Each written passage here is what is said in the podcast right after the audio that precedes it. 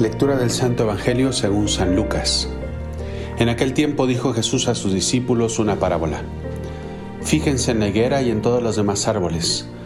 Cuando ven que ya echan brotes, conocen ustedes que ya está llegando el verano. Igualmente ustedes, cuando vean que suceden estas cosas, sepan que está cerca el reino de Dios.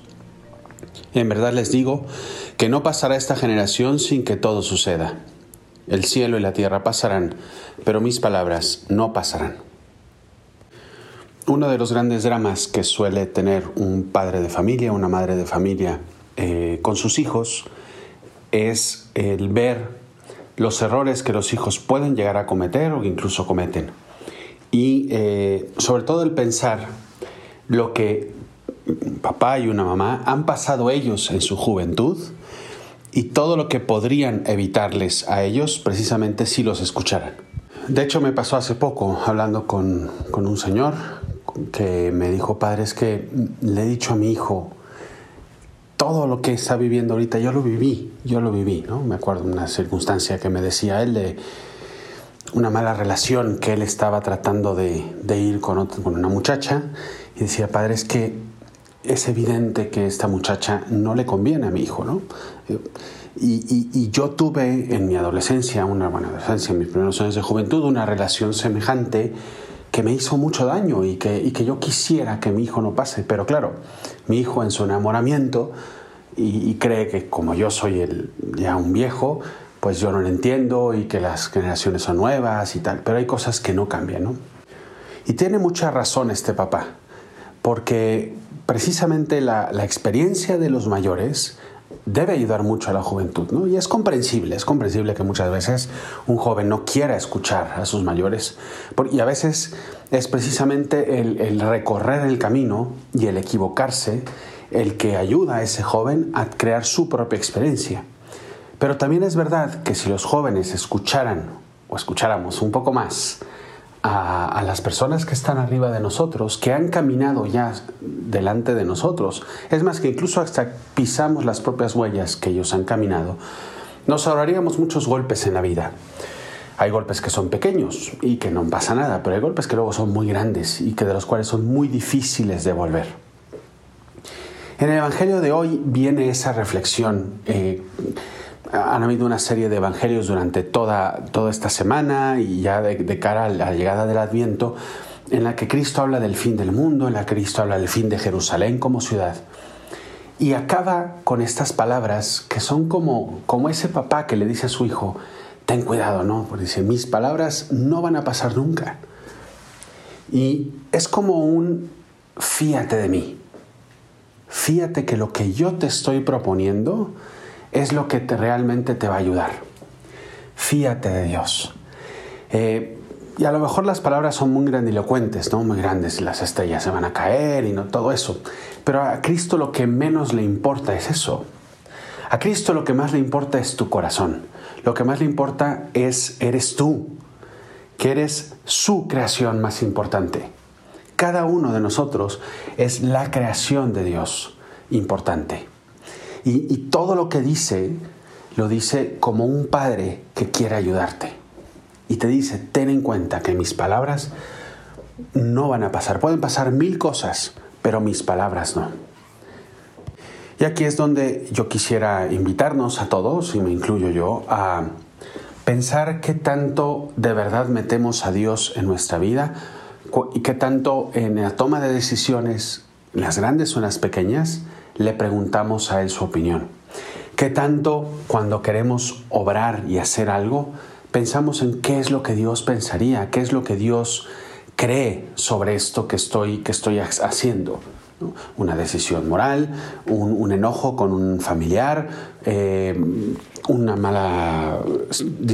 mal camino que voy a seguir adelante o incluso algo bueno.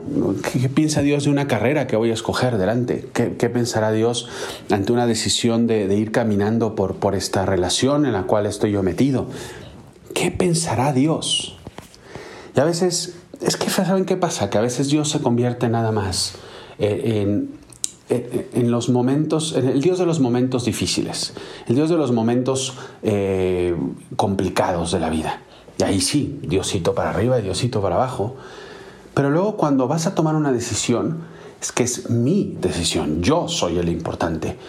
¿no? Y no lo decimos así, pero a fin de cuentas es a mí Dios que me importa. ¿no?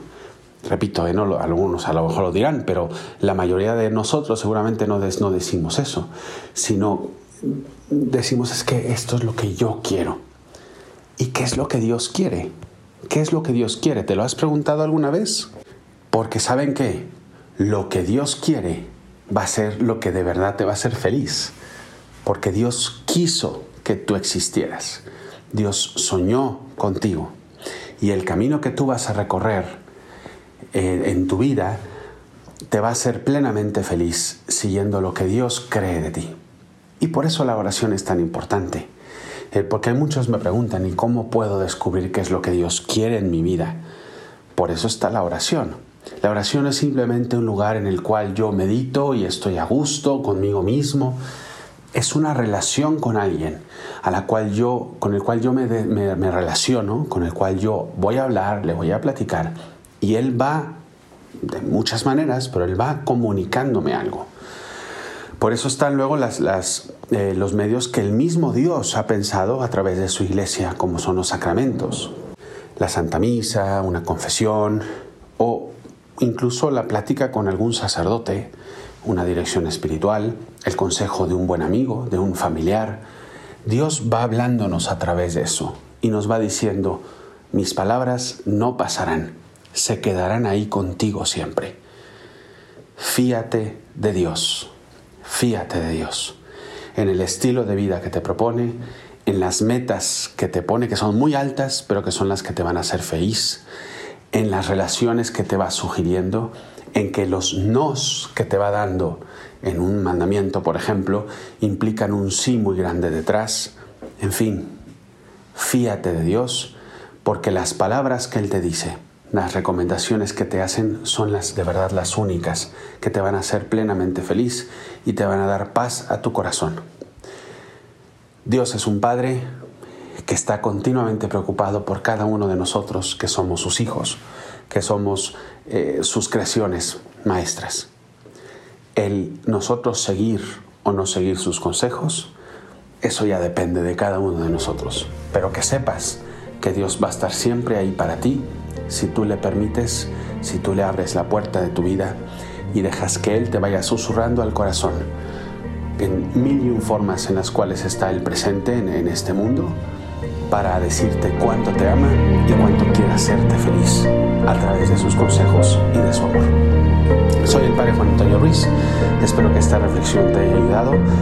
Te invito de verdad a fiarte de Dios, Rezo por ti para que esto realmente sea parte de tu vida y te pido también